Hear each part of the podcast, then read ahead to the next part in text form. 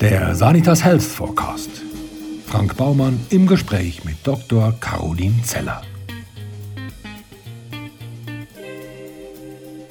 Caroline Zeller ist klinische Psychologin und Suchttherapeutin und arbeitet seit über 20 Jahren im Suchtbereich. Ihre Ausbildung machte sie an der Universität Innsbruck. Seit zehn Jahren ist sie in Garmisch-Partenkirchen Abteilungsleiterin der Suchtberatungsstelle Condrops. Caroline Zeller, nach was sind Sie denn süchtig? Das wäre ich sehr oft gefragt. Ich denke, mein Suchtverhalten prinzipiell habe ich gut im Griff, aber was ich missbrauche, sind die Gummibärchen von Haribo. Die schmecken mir besonders gut, wenn der Tag sehr anstrengend war. So dann mit meiner Schüssel Gummibärchen vom Fernsehen. Eine, eine ganze Schüssel Gummibärchen, genau. ja, aber hallo. Warum denn gerade eine ganze Schüssel? Würden zwei, drei nicht auch reichen, um die Lust zu befriedigen? Warum will man immer mehr? Was passiert denn im Körper? Also im Körper passiert eigentlich nicht viel, aber es passiert alles im Gehirn. Das ist an und für sich, ja, das, was, was der Mensch immer vergisst, dass das Gehirn sehr äh, kom kompliziert strukturiert ist und an und für sich alles abspeichert, was man so den lieben langen Tag macht, erlebt, ja, verdrängt, wie auch immer. Und deswegen ist halt jedes, äh, jede Lösung, die man verwendet, um in eine bestimmte Stimmung zu kommen, wird natürlich im Gehirn abgespeichert als Memory Chip. Und das wird dann aktiv. Je nachdem, wie oft man diese Lösungsstrategie anwendet, desto intensiver wird sie abgespeichert, weil dann sozusagen das Belohnungssystem aktiviert wird und man vermutet, dass in der Nähe vom Aktiv also von diesem Aktivierungssystem auch das Suchgedächtnis verankert ist. Und das wird dann aktiviert, genau. Ab wann gilt man denn eigentlich als süchtig? Ja, süchtig, das ist so ein Begriff, der relativ schnell in unserer Gesellschaft äh, verwendet wird. Ich denke, wo man gut hinschauen muss, ist, äh, wie missbrauche ich ein Konsumgut, zu welchen äh, Situationen, in welchen Stimmungen als Lösungsstrategie um dann dort gut hinzuschauen, ob man wirklich süchtig ist. Da benötigt es schon wirklich eine, eine klinische Abklärung.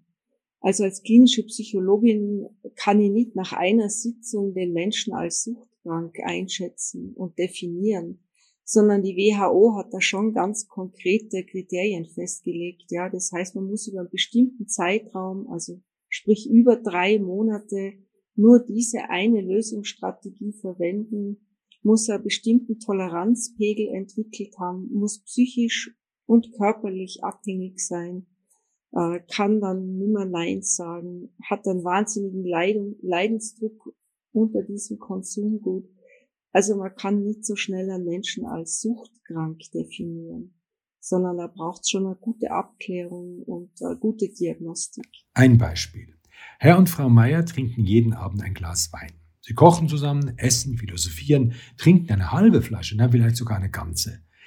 Äh, müssen Sie die sich, müssen die sich dann Sorgen machen? Müssen die Meyers sich jetzt Sorgen machen? Ja, es hängt nicht von dem äh, Konsummittel ab und auch nicht von dem, wie viel, also sprich von der Menge. Äh, ich werde oft gefragt, ob der Wein süchtig macht. Man vergisst aber daneben das Autofahren, Telefonieren, also sprich neue Medien, spazieren gehen, Sport, Sex, das kann alles abhängig machen. Es wird oftmals nur so auf Alkohol, Tabak und Medikamente reduziert. Das stimmt so. Na gut, also die Menge spielt doch wohl schon eine gewisse Rolle. Auch das stimmt nicht, sondern wenn ich es als Lösungsstrategie in einer negativen emotionalen Stimmung verwende, dann kann das Suchgedächtnis aktiviert werden, wenn ich diese Strategie über einen längeren Zeitraum immer wieder verwende.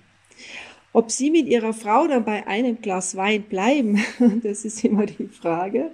Aber wenn ich das in einem Genussmoment mache, wo, wo ich äh, den ganzen Moment, sprich vom Kochen, Einkaufen angefangen, bis dorthin des Konsums von meinem Weinglas, wenn das alles eine positive Stimmung ist, dann kann ich da auch zwei und drei Gläser konsumieren. Ich komme vielleicht dann in einen Rauschzustand, aber Rausch, Rauschzustand heißt nicht, dass man abhängig ist.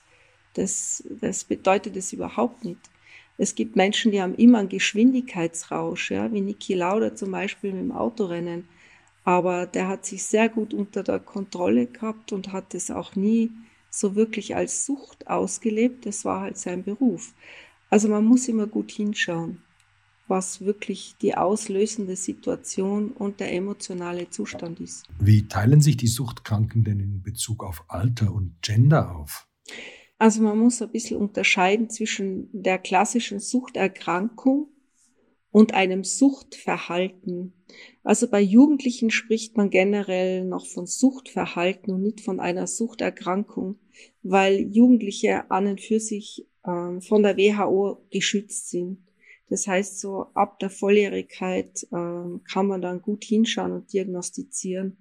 Aber davor sind es oft einmal nur pubertierende Abgrenzungsmechanismen, die dann nach ein, zwei Jahren auch wieder aufhören. Ja. Seit wann erforscht man denn das Thema Suchterkrankungen bei Jugendlichen? Also es gibt äh, eine Studie von 1907 von Köln, wo äh, der Kölner Rat von den Lehrern aufgerufen wurde, dass doch zumindestens am Montag die Kinder nüchtern in die Schule kommen. Hallo? Und das waren Volksschüler mit sechs Jahren. Weil damals natürlich es äh, ja gang und gäbe war, nach der Kirche zum Frühshoppen zu gehen und dann zu konsumieren. Und das heißt, schon damals haben Kinder sozusagen, die halt mitgegangen sind, dann den Rest aus den Gläsern getrunken und waren dann halt am, Mond, am Montag immer ganz nüchtern. Und vor allen Dingen, was man auch nicht vergessen darf, Wasser zu trinken, das hat eine Geschichte. Wenn man so früher anschaut, die Piraten hatten nie Wasserfässer mit an Bord, sondern immer Rumfässer. Und wenn man sich mal die Frage stellt, warum Rum, dann kommt man drauf, dass Wasser in Fässern schimmelt und Rum halt lange erhalten bleibt. Wie wird man denn eigentlich süchtig? Es wird nicht von heute auf morgen ein Mensch süchtig, sondern es hat eine Geschichte.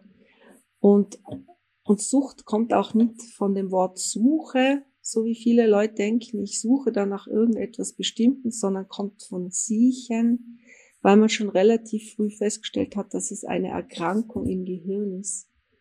Und dazu muss man das akzeptieren. Man muss Lösungsstrategien entwickeln, um mit dem Suchtverhalten umzugehen. Das heißt, es ist schon ein langer Weg, um dort wieder hinzukommen, ähm, für sich einen guten Weg zu finden, aus der Sucht auszusteigen. Äh, aus den HBSC-Schülerstudien, wohl so 2014, 2018, ging hervor, dass beim Konsum psychoaktiver Substanzen unter 11- bis 15-jährigen Schülerinnen und Schülern in der Schweiz die Jungen aktiver sind als die Mädchen. Sie gaben in Umfragen an, Alkohol als Mittel zu benutzen, um Stärke zu zeigen und eine gute Zeit zu haben. Mädchen hingegen griffen eher zu Alkohol, um Probleme zu vergessen. Ja, das ist, äh, wenn man, äh, es gibt da verschiedene Studien. Ähm, Springer zum Beispiel hat äh, 2014, also Springer Verlag ähm, hat 2014 eine Studie drüber gemacht und hat auch festgestellt, dass äh, ja Jungen eher so in diese Risikobereitschaft gehen, wirklich zu harten Drogen zu greifen und Mädchen eher noch vorsichtig sind. Aber Fakt ist, dass Mädchen und Jungen gleich konsumieren, wenn sie dann mal anfangen, es auszuprobieren. Ähm, aber bei den Burschen ist schon eher so, dass die natürlich äh, durch ihre Geschichte, ich meine, man muss einfach zurückdenken, früher waren die Männer Sammler und Jäger, sind über Wochen, Monate äh, im Gebirge geblieben, um für die Sippe auf die Jagd zu gehen da ist man allein im Wald gesessen. Man hat sich als Jäger verteilt, hat nicht zu zwanzigst auf einem Platz gesessen und gewartet, sondern man hatte sich verteilt im Wald, weil dann die Wahrscheinlichkeit größer war, genug Fleisch zu ergattern. Das heißt, äh, die Ängste in der Nacht, die Geräusche, die gefährlichen Tieren, äh, das alles auszuhalten, hat der Mann halt Strategien entwickelt, nämlich alles mit sich selber auszumachen und Emotionen ja sozusagen zu umgehen, indem er halt seine Stärke nach außen trägt und die Schwäche nach innen. Bei uns Frauen ist es halt oft umgekehrt. dass wir viel über Kommunikation wieder wettmachen wollen, was auch nicht immer funktioniert. Aber aus dem haben sich natürlich unterschiedliche Suchtstrategien entwickelt. Das wird schon in den äh, ganzen Studien festgehalten, dass Mann und Frau unterschiedlich konsumieren. Aber wenn sie da mal in eine Suchterkrankung hineinkommen, dann sind da kaum Unterschiede. Die Frau ist halt eher der heimliche Konsument, macht's eher mit sich selber dann daheim. Und der Mann geht halt mit seiner Runde Männer dann auf ein Glas Bier und mehrere. Weil Sie gerade das Lagerfeuer erwähnt haben, ist die Sucht denn nun etwas Geheimes oder ist sie vielleicht schon fast salonfähig. Ja, also ich denke, man, man muss einfach ganz ehrlich sagen, wer hat denn die Suchtmittel früher äh, erfunden und kreiert? Das war schon der Mann. Also wenn Sie so an die Bierbäuche der immer abgebildeten Mönche denken, dann wissen Sie einfach, dass der Mönch in seiner Bierbrauerei der beste Kunde seines eigenen Biers war, weil die natürlich sehr viel äh, Einsamkeit, äh, viel haben an, an irdischen Gütern abgeben müssen und natürlich dann gemeinsam am Abend dann in den ganzen Klöstern gesellig zusammengesessen mit ihrer selbstgebrauten Bierchen. Ja. Sind Männer suchtgefährdeter als Frauen? Ja, das hat man früher so gedacht. Äh, ich glaube, dass Frauen einfach eher heimlich alles konsumieren. Und gerade bei der Kaufsucht da spürt man es halt sehr oft, dass schon eher die Frauen dorthin tendieren. Ähm, auch Süßigkeiten. Männer greifen schon eher so zu risikobereiten Konsumgütern, ja, so zu harten Drogen, Kokain, Heroin, das ist schon eher männerlastig. Aber wir Frauen stehen da nichts hinterher. Ich denke mir so, bis zum 19. Jahrhundert war es einfach der Frau verboten, in der Öffentlichkeit zu trinken und zu rauchen. Ja, das haben wir relativ schnell aufgeholt. Gell? Kann Angst, in welcher Form auch immer, eine Motivation sein, die uns in die Sucht treibt? Naja, es ist anders. Also die Motivationsforschung geht davon aus, dass Menschen generell sich jeden Tag aufzustehen in der Früh sozusagen motivieren, weil sie natürlich an die Grundbedürfnisse Essen, Trinken, alt werden, Tagesstruktur, sprich Arbeit und Fortpflanzung, das ist einfach über Jahrtausende immer die Motivation gewesen und wird es auch bleiben, dass Menschen weitermachen, weiterleben, auch je, je kritisch das ganze Leben dann so abläuft, äh, dass kritische Lebensstrukturen einfach gut überlebt werden. Die Motivation ist eigentlich der Auslöser. Das heißt, um mich motiviert durchs Leben zu bringen, brauche ich bestimmte Resilienz, also eine bestimmte Stärke meiner Persönlichkeit, ja. Das heißt, ich muss äh, ja Selbstvertrauen haben, Urvertrauen haben, immer mir wieder sagen, komm, du schaffst es, so.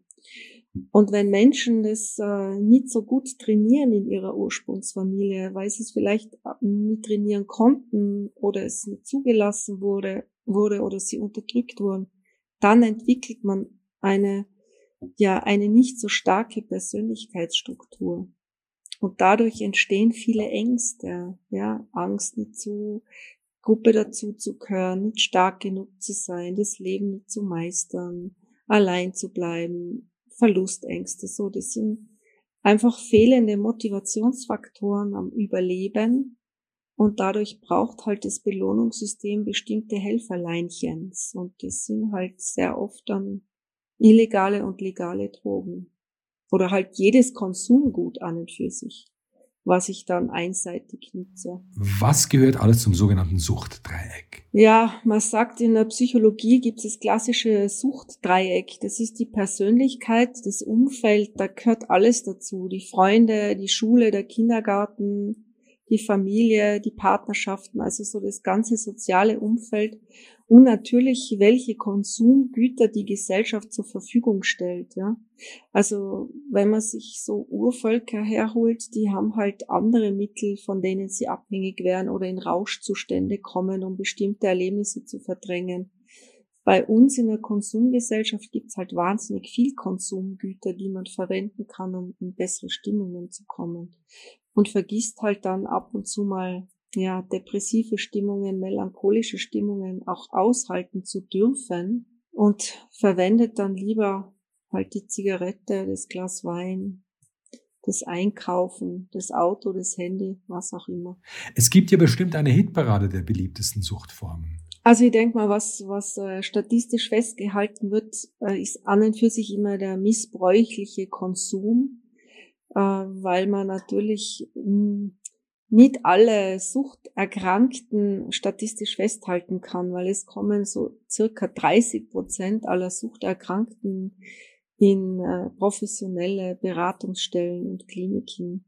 Aber was man feststellen kann, ist so eine Tendenz und da steht Tabak an erster Stelle, gefolgt von Alkohol, dann von Medikamente, dann kommen die Drogen, dann kommt die klassische Spielsucht und dann an sechster Stelle stehen die Medien. Mehr und mehr redet man von Digital Detox und Social Media Sucht, aber das scheint doch wohl noch eher ein privates Verhalten zu sein, oder? Fakt ist einfach, dass man immer nur festhalten kann, die Statistik von den Menschen, die sich outen und dann in die Beratungsstellen kommen. Äh, Fakt ist zum Beispiel, dass die Sportsucht äh, jetzt immer mehr zunimmt sich immer mehr Leute outen, aber die statistisch jetzt einfach noch nicht so lange erfasst wurden, wie zum Beispiel das Thema Alkohol. Das wird einfach schon seit die 50er Jahre statistisch wahrgenommen. Deswegen muss man mal ein bisschen aufpassen. Die Statistik verzerrt alles immer, was wirklich dann reell in einer Gesellschaft stattfindet. Aber Fakt ist, dass die neuen Medien jetzt einfach im Vor, ja, im Vorlauf sind und dass man da gut hinschauen muss. Da gibt's noch zu wenig äh, ich sage mal so Erfahrungswerte, weil heutzutage das Handy, jeder hat ein Handy, manchmal sogar zwei bis drei, ist man dann schon abhängig, wenn man die in der Tasche mit sich rumschleppt und jeden Tag denkt, man muss draufschauen. Also das heißt, da ist man, glaube ich, noch dabei zu erforschen, wann ist wirklich jemand abhängig von seinem neuen Medien. Sie sagten gerade Sportsucht. Was muss ich mir denn bitte unter Sportsucht vorstellen? Ja, Sportsucht ist äh, gerade im Land Tirol sehr oft vertreten weil zum Beispiel die Sportkletterer sagen schon, dass sie immer höher, immer noch in, in schwierigeren Gefilden äh, hinauf und hinunter müssen. Und äh, ich denke, alle, die ihn kannten, David Lama war einer der besten Tiroler Klettermeister, ist ja relativ früh letztes Jahr leider verstorben und hat dann aber noch zum Schluss seiner WhatsApp-Gruppe, zu der er dazugehört, äh, gehört habe, so muss man sagen, dann noch das Bild geschickt, wie alle drei oben am Gipfel ankommen. Das heißt, man ist dann so in einer Euphorie, so in, einer, in einem Zustand, dass man auf die Gefahren des Hinuntergehens oft vergisst. Und das war genau da das Thema. Und das ist genau dieser Suchtmechanismus. Man möchte immer weiter hinauf, immer gefährlicher und hat man es dann geschafft, dann, dann hat man so ein Level, dass alles, was danach passiert, nicht mehr wichtig ist. Also man blendet dann auch wirklich das Risikothema Tod komplett aus. Und die Sportsucht ist schon sehr in der Todessehnsucht, so sagt die Psychoanalyse. Warum stürzen selbst die Besten der Besten oftmals auf dem Abstieg und obendrein mhm. an oftmals ganz unspektakulären ja. Stellen ab? Ja, das ist es, weil die Euphorie der Zellen, also da hat man so einen Kick-Moment, dass man, dass man alles, was sozusagen die nahe Zukunft an Gefahren bringen würde, wird ausgeblendet. Das haben sie bei die Speedboarder, das haben sie, weil das haben sie bei ganz vielen Sportarten, ja, bei Autorennen, also Hamilton beschreibt es auch. Wenn er sich ins Auto setzt, dann denkt er nicht, äh, es könnte was passieren, sondern da ist immer, ich muss gewinnen. Um jeden Preis, auch wenn das Leben dann nicht mehr stattfindet. Ja. Jetzt gibt es ja im Sport die Sucht nach immer schneller, immer höher, immer weiter. Und parallel dazu gibt es aber auch die Sucht nach noch trainierter, noch definierter. Ja, aber auch das kann, also zum Beispiel weiß man ja aus den Essstörungen heraus, dass das Selbstbild oft einmal ein anderes ist als das, was das Fremdbild heißt, also sprich, was die Menschen draußen wahrnehmen. Das heißt, ganz viele Menschen glauben, sie schauen nicht genug gut aus und müssen deswegen ihren Körper noch trainieren, um noch mehr Muskeln aufzubauen, um Sixpack aufzubauen, um dem, ja, um besser zu gefallen Ähm, das ist natürlich oft einmal mit einem kleinen Selbstwertgefühl verbunden. Also nicht immer, muss man schon vorsichtig sein und gut hinschauen, aber viele Menschen, die ein kleines Selbstwertgefühl haben, machen dann halt ihren Körper stählern, stählern, damit sie halt dann nach außen gehen können und das Gefühl haben, sie sind stärker. Fakt ist natürlich, kann man alles, was der Mensch macht, kritisch begutachten, aber ich bin ressourcenorientiert von meiner Ausbildung und ich sehe es immer positiv. Alles, was dem Menschen gut tut, da gehört alles dazu. Das darf auch ein Glas Wein sein, auch ein Schnaps, ja alles, was mir gut tut und ich nicht missbrauche, um bestimmte emotionale Stimmungen zu verdrängen, zu überdecken, ist legitim und ist erlaubt. Und dann haben wir noch die Gruppe der Tätowierten. Die behaupten von sich ja auch, dass sie süchtig sind. Also ich bin bei den Tätowierern äh, für die soziale Kompetenztraining verantwortlich und da ist so, dass die, was diese Lehre machen, um dann Meister zu werden im Tätowieren, sagen schon, dass sie alle durch ein bestimmtes kritisches Lebensereignis, durch Liebeskummer oder Krebserkrankung der Mama oder eigene Krebserkrankungen, also sprich schon Erkrankungen, die, die schon nahe am Tod waren, äh, sich haben tätowieren lassen, um ein sichtbares Zeichen für sich selber am Körper äh, zu markieren, damit sie dran denken, dass sie das überlebt haben, überstanden haben, um die innere Kraft so zu stärken. Und viele sagen dann auch, dass sie bei jedem, jedem kritischen Lebensereignis dann wieder was dazu haben. Tätowieren. Ja, gut, aber es gibt ja auch noch die, die ganz ohne entscheidendes Erlebnis halt einfach so just for fun oder aus, aus Freude an der Gestaltung eine Tattoo-Sucht entwickeln. Da muss man auch immer sagen, man muss gut hinschauen. Tätowieren ist an und für sich das älteste Instrument, um sich von der Masse abzuheben. Es gab viele Urvölker, wo sich einfach Menschen tätowieren haben lassen, damit sie unterschieden werden konnten in der Masse. Ja. Denken Sie so an die Krieger, die früher tätowiert waren, oder an die Indianer, die sich immer gestylt haben, bevor sie dann äh, in die Kriege zogen. Das hat schon was damit zu tun, dass das Tattoo mich einfach stärkt. Ja, so. Und das hat äh, nichts Negatives immer von vornherein. Es wurde halt dann in unserer Gesellschaft oft nicht anerkannt und es waren so die Randgesellschaftsstrukturen, wenn man sich tätowieren hat lassen. Heutzutage ist es schon eine Modeerscheinung. Also da gehöre ich eigentlich zu den wenigen, die kein Tattoo tragen.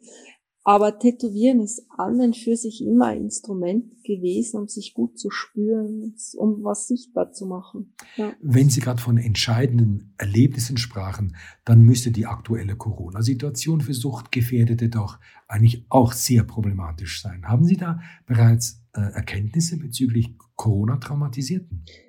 Also es wird äh, sicherlich noch viele Statistiken vom letzten Jahr zur Auswertung kommen. Ich selber habe jetzt noch keine, weil mir einfach äh, zu kleine Beratungsstelle sind, um jetzt da Corona-mäßig, weiß Gott, wie statistisch das abzudecken.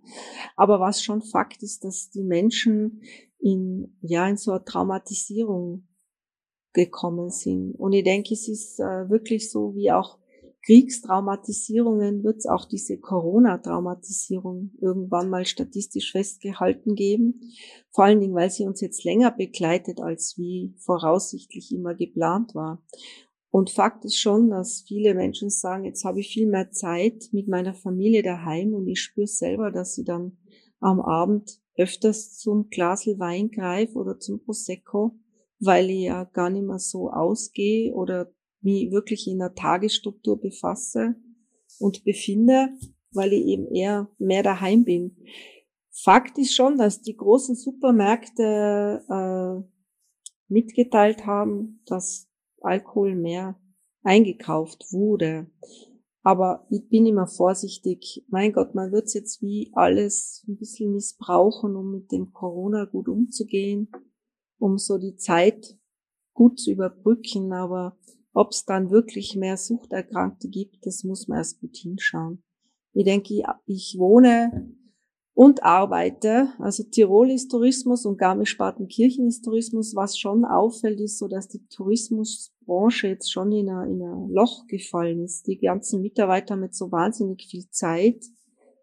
Ähm, um jeden Tag jetzt draußen Sport zu machen, fehlt auch oft einmal das Geld dazu. Natürlich bleibe ich dann eher daheim und, und konsumiere dann. Genau, ob das dann Fernsehen ist, Chips, Süßigkeiten, Alkohol, da gehört dann alles dazu. Bei Ihnen sind das die Gummibärchen. Sie nehmen sie nach der Arbeit zu sich. Mhm. Aber was arbeiten Sie denn eigentlich? Also als klinische Psychologin habe ich mal als erstes immer die Diagnostik, äh, für die verantwortlich bin, so für mein Team gut hinzuschauen. Ähm, ja, wo befinden sich jetzt unsere Menschen, die zu uns kommen? Ist es wirklich klassische Abhängigkeit? Ist es Missbrauch? Also so die Diagnostik ist wichtig in unserem ganzen äh, System der Beratungsstelle und dann natürlich äh, haben wir unterschiedliche ausgebildete Mitarbeiter, es sind hauptsächlich Sozialarbeiter, Sozialpädagogen, die äh, einfach äh, zum Beispiel Psychodrama, Verhaltenstherapie, Gesprächstherapie, Traumatherapie, also die einfach ein Potpourri an Therapien mit sich bringen. Aber was wir immer machen müssen von unserem Arbeitgeber aus, ist die motivierende Gesprächsführung. Weil Fakt ist, erst wenn ich jemanden motivieren kann, etwas in seinem Leben zu verändern, also wenn der andere bereit ist und die Motivation hat, etwas zu ändern, egal ob er dann in die abstinenzorientierte Phase oder in die Reduktionsphase geht, ähm, erst dann, wenn die Motivation vorhanden ist, kann man eigentlich therapeutisch arbeiten.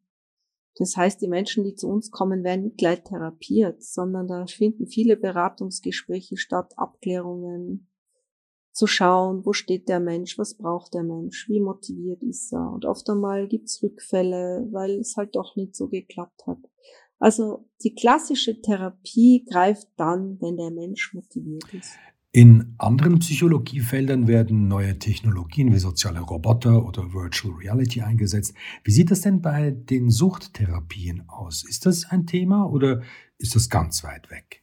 Naja, ganz weit weg ist es natürlich nicht, weil Corona jetzt uns schon gezeigt hat, die Gespräche Aug zu Aug sind oft schwierig.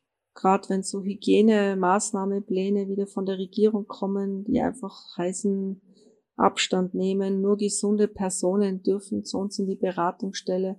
Äh, wir haben jetzt schon auf Online umgestellt, aber so die klassischen modernen Therapien, die schon in der Medizin oft Hand und Fuß gefunden haben, das hat noch nicht stattgefunden. Also es gibt schon einige Einrichtungen, das weiß ich so, in der Schweiz zum Beispiel, die schon äh, mit dem ganz gute Erfolge haben, aber da kann ich gar nichts dazu sagen, weil bei uns wirklich noch der Mensch eigentlich das Gespräch sucht und froh ist, wenn jetzt so Corona es wieder zulässt, dass die Leute wieder in die Beratungsstellen kommen können.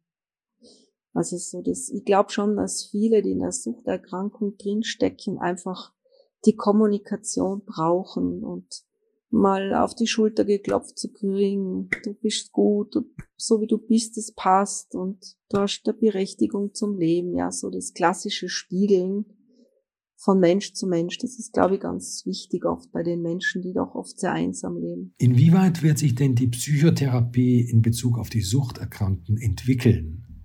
Wird sie sich überhaupt verändern oder bleibt alles, wie es zu Freuds oder C.G. Jungs Zeiten war? Genau. Oder wird es ganz neue Strategien, neue Forschungsfelder geben? Also ich denke, es ist schon oft versucht worden, neue Strategien aufzubauen, äh, neue äh, Forschungsfelder aufzumachen. Aber Fakt ist so, die klassische Therapie, wenn Sie so schauen, Freud, den, den, den gibt's noch immer und wird es auch immer geben. C.G. Jung, also alle diese Menschen, die einfach noch viel Zeit damit verbracht haben, Menschen zu analysieren, sich mit der Frage Sinn des Lebens auseinanderzusetzen die Zeit hat heutzutage fast kein Wissenschaftler mehr. Es ist sehr viel Druck, es steckt sehr viel äh, ja, Macht und Wirtschaft dahinter, dass Forschung weitergetrieben wird und neue Erkenntnisse bringt. So diese Muse, die so die Wissenschaftler von früher hatten, so wo die alten Schulen herkommen, nach Rogers und wie sie alle heißen.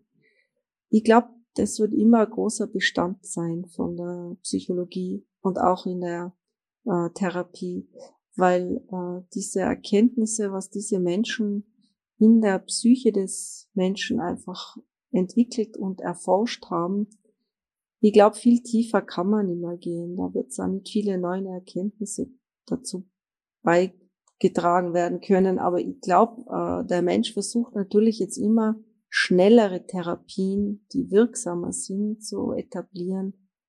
Aber auch da gibt's nicht wirklich, wo ich sage, okay, nach zehn Stunden bin ich wieder geheilt. Das ist ganz eine große Lebensgeschichte, die immer hinter einer Suchterkrankung steht und die kann ich nicht von heute auf morgen aufarbeiten. In der Reduktion bleiben Sie also bei Maria Montessori und, und hilf mir, es selbst zu tun.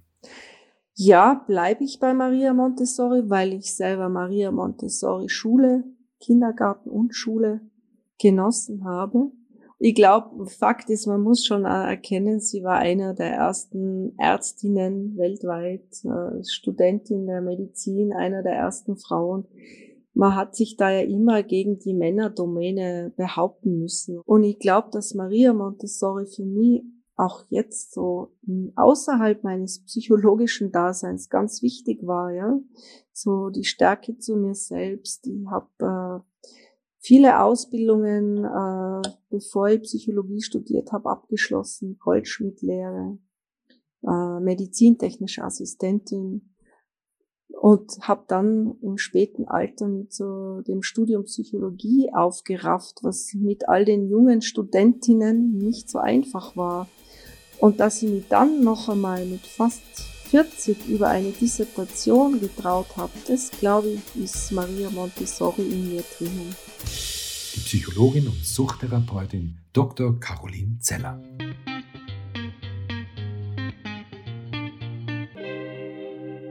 Weitere Einblicke in die Gesundheit der Zukunft finden sich im Bestseller Sanitas Health Forecast. Und den gibt's überall, wo es gute Bücher gibt.